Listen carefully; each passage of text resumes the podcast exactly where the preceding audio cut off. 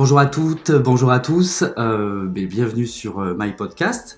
Euh, ça faisait un petit moment que nous n'avions pas euh, enregistré, nous étions absents depuis, euh, depuis quelques semaines et on revient pour cette rentrée. Nous sommes aujourd'hui donc le 20 octobre et pour l'occasion c'est la journée mondiale de la statistique et on a donc invité deux de nos experts en stats pour justement évoquer ce sujet qui est très important chez Aquitem puisque nous sommes experts de la data. Donc bonjour Thomas.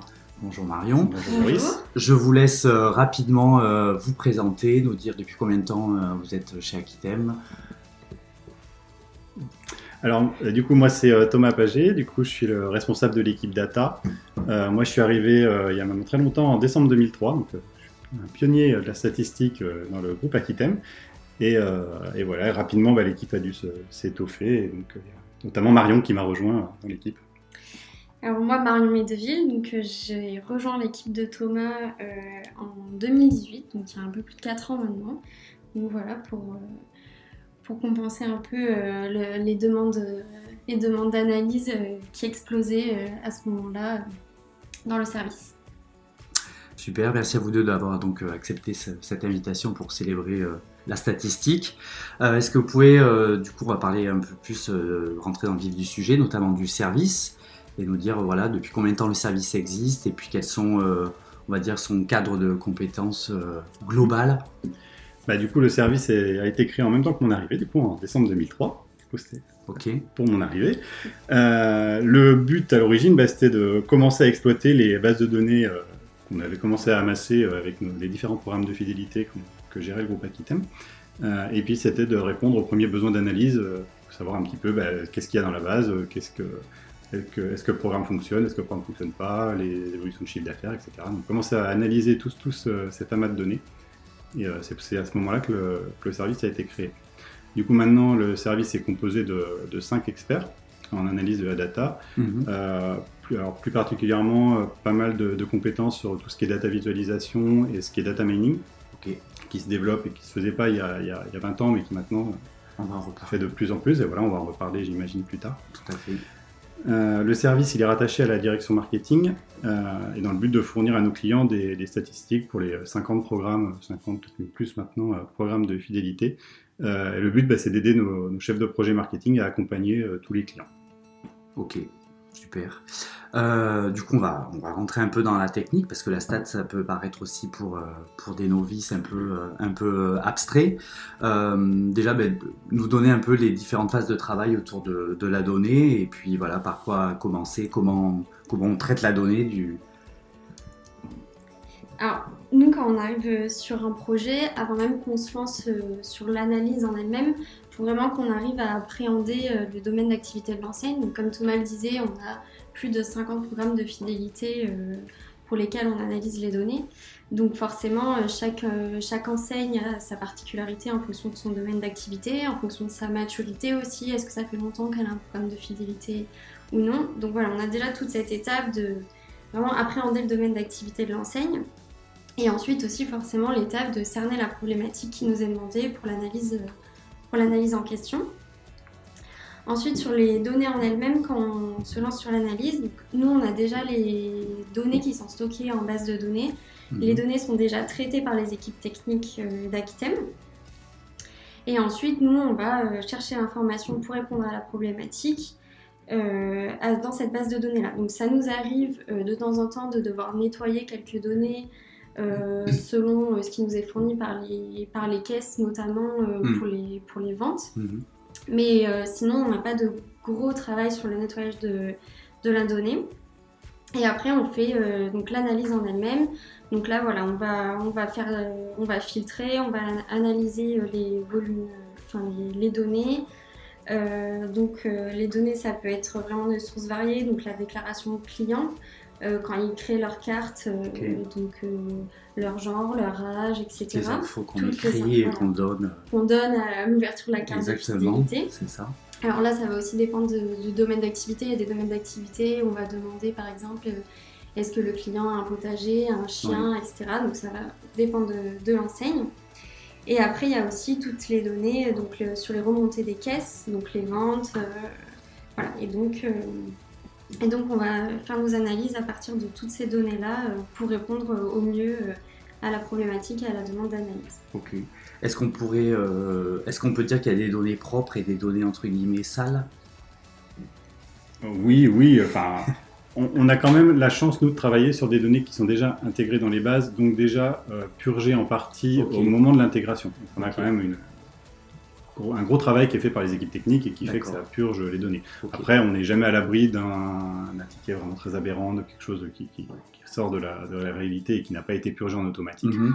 Et euh, du coup, nous, on intervient pour, euh, pour gommer cet effet aberrant et pour que l'étude soit le, plus, logique possible. Ok. Euh, du coup, euh, donc effectivement, il y, a presque une soixantaine d'enseignes. Euh, est-ce que vous pouvez nous dire quelles sont les, analyses dont les clients voilà, sont, les, sont les plus friands, voilà, ce qu'ils cherchent véritablement à savoir, à comprendre, à, cerner? Alors, le, fait d'avoir énormément d'enseignes différentes avec des domaines d'activité différents, ça fait qu'on a des, des, des, analyses qui sont extrêmement variées. On va vraiment avoir de, un peu tout domaine.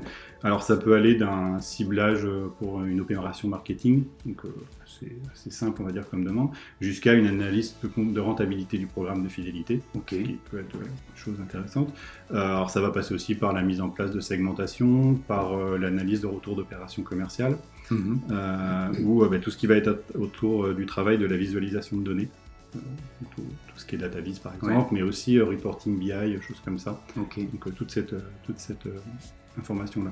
Après, si euh, dans les, euh, pour répondre exactement à ta question, euh, dans les analyses que les, clients ont plus d'intérêt à, nous, faire, bah, forcément il y a celle de rentabilité du programme. C'est mhm. assez logique. Mhm. Ils veulent bah, rapidement savoir si le programme de fidélité a un impact sur leur business, si ben, le, panier moyen des clients augmente, si la fréquence des clients fidélisés augmente, etc. c'est plein d'analyses qu'on fait pour, pour, prouver cette rentabilité et voir que le programme performe et donc qu'il faut euh, que, les, que les magasins qui n'ont pas encore adhéré au programme ben, viennent euh, et adhèrent également. Euh, après, dans les autres analyses qu'on fait très régulièrement, ça va être tout ce qui va être ben, profil, de, profil des clients d'une marque, par exemple, à l'intérieur d'un programme. Va avoir les clients d'une marque.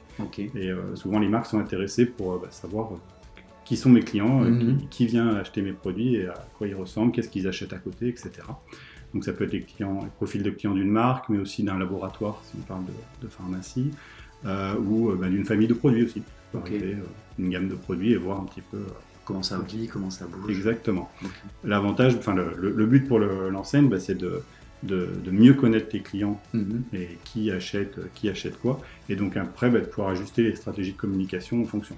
Et ça nous est arrivé par exemple de, de voir pour euh, des marques en parfumerie où ils étaient à peu près persuadés que leur cœur de cible c'était des femmes entre 25 et 45 ans. Et une fois qu'on sort les analyses, finalement c'est 50, 55 ans. Et, voilà, c'est forcément pour la stratégie de communication, c'est pas la même mhm. chose, c'est plus la même cible, et donc ça. Euh, donc ça amène à des changements. Les demandes sont, donc, sont faites par les marques, mais du coup, parce que vous disiez que vous travaillez, vous êtes rattaché au service marketing, donc ça passe par euh, notre service marketing qui après vous vous remonte les demandes spécifiques. Ouais, tout fait. les marques passent en direct avec vous? Non, euh, en, général, ça passe par le par l'équipe marketing qui analyse la demande, qui euh, centralise et qui nous la, la reformule, on va dire, de, de, manière à ce que ce soit le plus facile pour nous à traiter, euh, à traiter la demande. Après, ça peut arriver que sur certains points, c'est-à-dire certaines études un peu complexes, on fasse un call, une, un petit point avec, pour le, préciser voilà, avec, avec le client final pour qu'il puisse préciser, bien, bien donner les inputs, etc., pour qu'on réponde au mieux à la demande. Euh, du coup, vous avez cité quelques mots techniques, on va, on va y revenir. Euh, j'ai entendu data mining, mining, comment on dit? Data mining. Data mining, bon, la data vis, je connais. Euh, du coup, bah, est-ce que voilà, tous ces, ces mots un peu, un peu, un peu compliqués à, cerner, vous pouvez un peu nous les, nous les expliquer Donc, le data mining, voilà, c'est quoi clairement? Ah, Le data mining, c'est, ça va vraiment être un ensemble de techniques et ça va permettre de traiter de grandes quantités de données donc là, typiquement sur nos enseignes qui ont beaucoup de clients, mm. beaucoup de ventes, etc. Donc le but de, ces techniques-là, ça va être de découvrir des tendances et des modèles qui vont un peu plus loin que la simple analyse euh, que nous, on peut faire un peu au quotidien, mm-hmm. entre guillemets. Donc euh, pour, euh, pour donner un peu des exemples qui sont un peu plus parlants, nous, dans notre utilisation chez Aquitem, le data mining, Il va notamment nous permettre de faire des classifications de clients, donc avoir des typologies de clients. Mhm. Ça peut être des classifications de magasins aussi, des classifications de produits. Et euh, le data mining va aussi nous permettre de faire des prédictions de comportement. Ok. Par exemple, euh, en projet data mining, euh, on a travaillé sur la mise en place de persona pour deux enseignes du groupe Provalence. Mhm. Donc le persona va créer des typologies de clients. Et donc ça va. Le, le but de ça, c'est vraiment d'avoir une vision détaillée des types de clients qui composent l'enseigne. Et comme ça, euh, l'enseigne elle-même connaît mieux ses clients, a une meilleure vision des clients et peut aussi euh, adapter à la communication marketing qui est faite derrière. Ok. Euh, vraiment adapter, par exemple là sur le sur l'exemple du coiffeur, euh, voilà, adapter euh, la communication entre quelqu'un qui vient vraiment une fois de temps en temps faire une coupe ou quelqu'un qui vient toutes les semaines Mm. faire un brushing ou quelqu'un qui vient tous les mois pour Mm. faire sa couleur. Mm. Le- le- derrière, la stratégie marketing va être un peu différente. Donc ça, c'est un, un premier exemple euh, de data mining. Et un autre exemple, c'est la prédiction du churn. Donc le churn, ça correspond à l'attrition du client dans l'enseigne. Donc euh, quand le client a définitivement quitté, Ouais. euh, définitivement quitté l'enseigne. Donc là, notre but, c'est de prédire un client qui va définitivement quitter l'enseigne pour D'anticiper. quoi. voilà, Ouais. pour justement anticiper cette perte de client-là et donc euh, le retenir via des opérations marketing, etc. pour euh, voilà, éviter cette, cette perte de client et pour, euh, pour le retenir. Donc grâce à la stat, on peut, on peut anticiper le départ d'un client et le. Exactement. Ok. Ouais, c'est fou. C'est presque magique. data mining, très bien. Euh, du coup, est-ce que c'est lié à l'intelligence artificielle, le data mining? Est-ce qu'il y a, parce que j'entends le mot prédiction, anticipation, est-ce qu'on Ouais. peut faire une corrélation entre les deux? Alors, euh, souvent quand on appelle prédiction de l'intelligence artificielle, c'est un abus de langage. D'accord. Alors, il y a de l'intelligence artificielle qui fait de la prédiction, tout à fait, mais là, euh, la prédiction au sens où je- j'en ai, j'en ai parlé, c'est vraiment du data mining. C'est vraiment en fait euh, des scorings qui sont, sur des, qui sont basés sur des calculs de probabilité. Ok.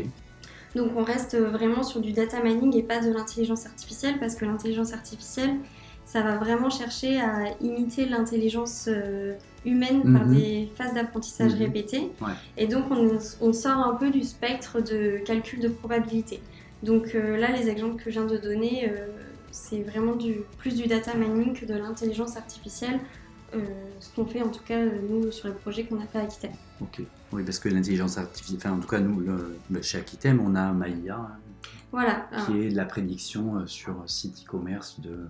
Voilà, par exemple, euh, pour rebondir sur ça, en effet, euh, nous, on, on a le, on a le projet MyIA Mm. qui euh, fait la recommandation Ouais. produit au client. Donc là, le, là, en effet, on est plus sur de l'intelligence artificielle où on va proposer le bon produit au bon client en fonction des caractéristiques des clients, en fonction des caractéristiques d'achat, en fonction des caractéristiques des clients qui ressemblent aux clients. Ah Et là, voilà, on est plus, ben, on est plus sur, euh, comme, comme je disais, sur essayer de d'imiter l'intelligence humaine, Ouais. où euh, on va se dire, ce client-là, ce produit, il pourrait lui plaire. C'est du copier, presque du copier-coller, enfin copier-coller, je sais pas si on appelle ça copier-coller, mais on duplique un comportement et on voit comment il... euh, En tout cas, on essaie de, de voir les comportements qui se ressemblent, Ah qui ouais, se ressemblent pas, et donc euh, de d'anticiper quel, quel produit pourrait correspondre à quel client. Euh, J'avais noté aussi data lake, il y a beaucoup de mots finalement qui commencent par data, donc un, un petit mot sur le, le data lake. Le, alors, le data lake, ben, littéralement, c'est un lac de données. C'est en, c'est en gros un, un énorme espace où on peut stocker des données qui sont euh, pas forcément structurées, Mhm. c'est-à-dire euh, qui sont alors, volumineuses euh, et qui proviennent de diverses sources. Donc c'est pas forcément des choses qu'on peut mettre dans une base de données classique parce que déjà en volume il y a trop de trop d'informations Ok. et, euh, et c'est pas des données qui sont forcément structurées, c'est des données euh, voilà, qu'on va récupérer de euh, diverses sources. ouais. C'est un peu, c'est là qu'on commence C'est à parler. de- omnicanal, quoi, tout vient d'un tout à fait. C'est là qu'on commence à parler de big data, parce qu'on a des données qui arrivent de diverses sources et du coup, voilà, on ne peut plus le, le stocker. Euh, c'est par exemple utile pour stocker ce qui pourrait être du, euh, tout ce qui va être des, des historiques de navigation web. Donc on va avoir énormément de données, euh, parce qu'à Mhm. chaque euh, moment où on va cliquer, ça va enregistrer une ligne de navigation. D'accord. Euh, c'est des données qui sont euh, qui n'ont pas une très longue durée. On n'a pas besoin de garder ça pendant 5 ans. Mhm. Au bout de 3 mois, c'est obsolète Mhm. et euh, savoir que le client a cliqué à tel moment sur euh, tel lien, ça n'a plus trop de sens à, à conserver. Ok. Donc, euh, c'est pour ça qu'on stocke ça plutôt dans un data lake. Euh, et c'est aussi utile pour mettre des données externes, type euh, bah, la météo par exemple qu'il a fait le jour J, etc. C'est voilà, c'est des données qu'on va, Mhm. récupérer de diverses sources. C'est vraiment ça et qu'on vient mettre dans un, un environnement. D'accord. Euh, pour nous, pour l'équipe data, ça peut nous servir, euh, enfin ça nous sert, c'est un environnement qui est dédié et euh, qui est puissant, qui nous permet de récupérer de la donnée qui vient donc de diverses sources et d'exécuter nous des calculs de modélisation qui nécessitent une grosse puissance de calcul.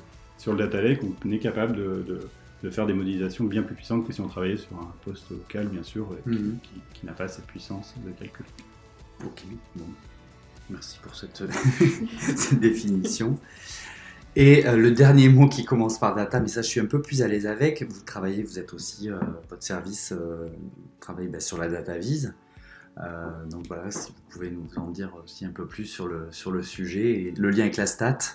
Ben, en- oui, en effet, on a, on a développé dans le groupe Aquitem un, un outil de data visualisation qui, euh, qui a pour but de ben, représenter les données euh, de nos différentes enseignes euh, de la manière le plus visuelle possible. Le but, ben, c'est vraiment de rendre ça ludique et d'afficher euh, des KPI ou des Mhm. graphiques, des choses comme ça, mais d'une manière simple et facile à lire pour tout le monde. Euh, c'est un outil en plus qui est dynamique, donc c'est-à-dire qu'à partir de filtres, si on, ben, on clique sur un graphique, ça va tout recalculer pour se remettre à jour et, euh, et permettre de revo- revoir euh, les- tous les autres indicateurs recalculés et donc de, de- de voir des nouvelles choses à l'intérieur des données. Bah, du coup, ça permet aux utilisateurs d'accéder assez facilement à la donnée. Parce que voilà, on, on simplifie, il n'y a plus besoin d'aller chercher dans la base de données, c'est Mhm. directement affiché.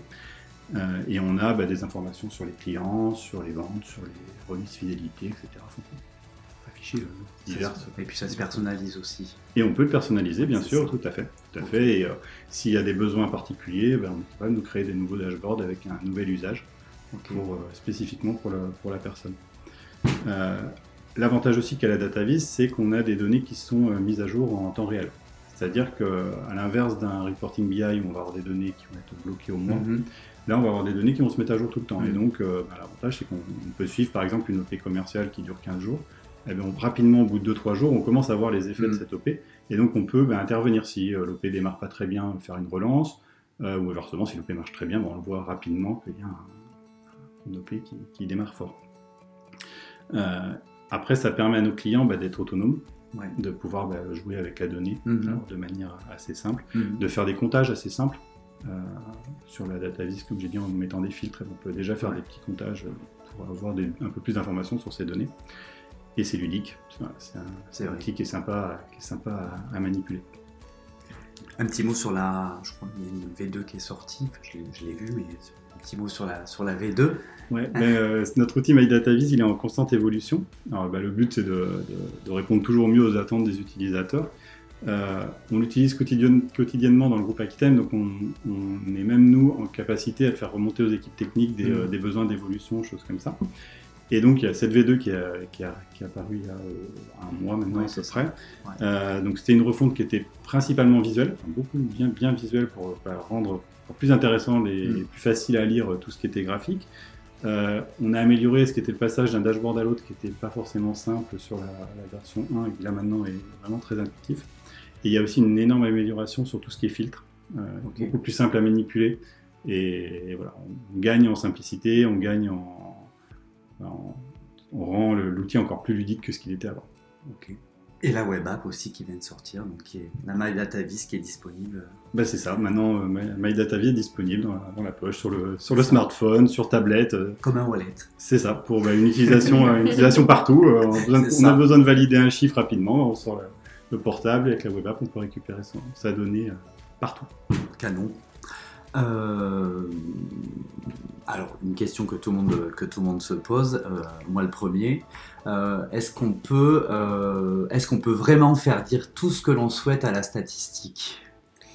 Alors, euh, Est-ce qu'on peut tricher? Non, on ne peut pas tricher. Mais euh, on peut quand même, enfin, quand on, quand on fait une analyse, quand on fait des statistiques, forcément on cherche à répondre à une question qu'on se pose.